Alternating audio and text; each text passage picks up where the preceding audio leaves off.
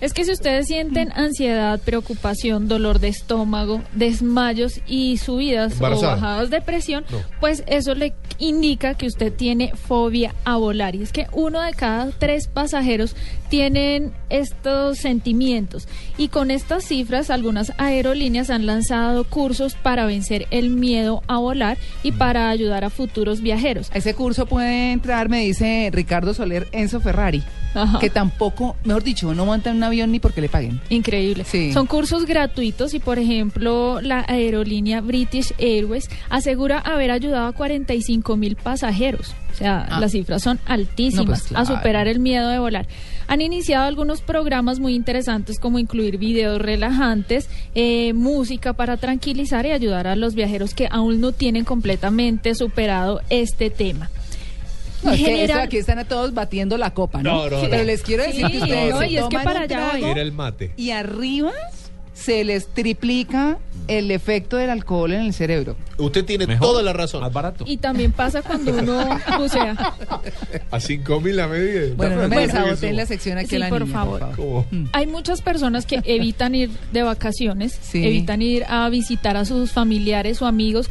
Hay personas, hay profesionales que destruyen su carrera porque no son capaces de volar en avión. Entonces se retiran porque no tienen la capacidad de ir a cubrir algunos viajes de negocios. Pero ¿cuáles son los miedos más frecuentes? Uno, la claustrofobia, estar encerrado dentro de la cabina del avión, el miedo a las alturas, la aerofobia, la sensación de no tener el control. Es decir, Ah. saber que yo no puedo controlar una situación, sino que mi vida está en manos de otra persona. Bueno, pero eso pasa en un bus de una flota de estas. Sí, Sí, también. también. Sí. Sí. O miedo a la el el turbulencia. en un el miedo a la también hay turbulencia. Ajá.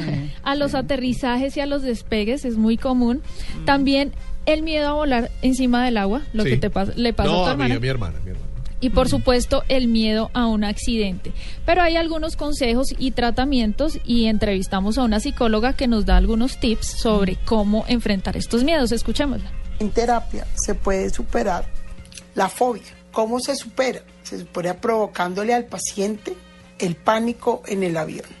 Uno tiene que acercar al paciente al estímulo que le genera. ¿Qué se recomienda en un vuelo a este tipo de personas? Mentalizarse que no va a tener el control durante un espacio largo de tiempo o corto. Racionalizar sus pensamientos y que sus emociones no tomen control para que no empiece a somatizar. Un stop de pensamiento que es neutralizar sus pensamientos y cambiarlos por positivos. Llevar una actividad de relajamiento, un libro, una película, un juego, algo que distraiga la mente. Respiración abdominal.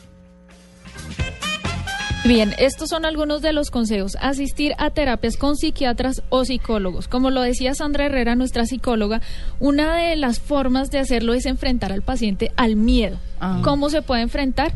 Eh, Lo paracaídas. Exactamente. No, paracaídas o parapente. reventar. ¿Por qué? Porque está bajo esa misma presión, bajo esos mismos nervios, no, tiene el solo. control de la situación. Quiero decirle que aerofobia. no. yo, por ejemplo, monto tranquilísima en avión. Ajá. Pero a mí en paracaídas eso No pasa. No, no, no, no, no. Lo sueltan solo y le dicen, y no hay paracaídas.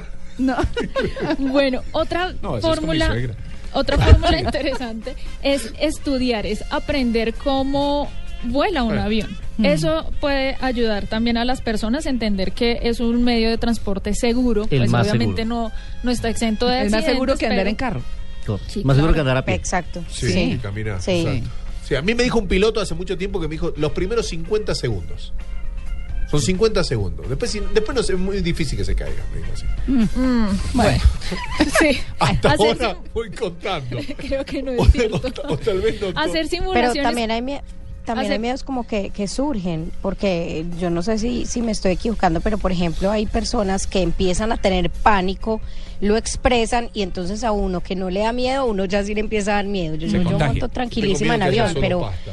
Dos o tres veces me ha tocado que, que una persona empiece, ay, ay, no sé qué, y ya uno y se empieza contagia uno. estresado. Claro que sí. Bueno, otra recomendación es hacer simulaciones con agencias eh, de vuelo, mucha reflexión sobre las cosas que uno se puede perder al no realizar algún tipo de viaje, tener en cuenta que no siempre se tiene el control en algunas situaciones, eh, programas de programación neurolingüística que asocian el miedo con música Mm. también puede ayudar.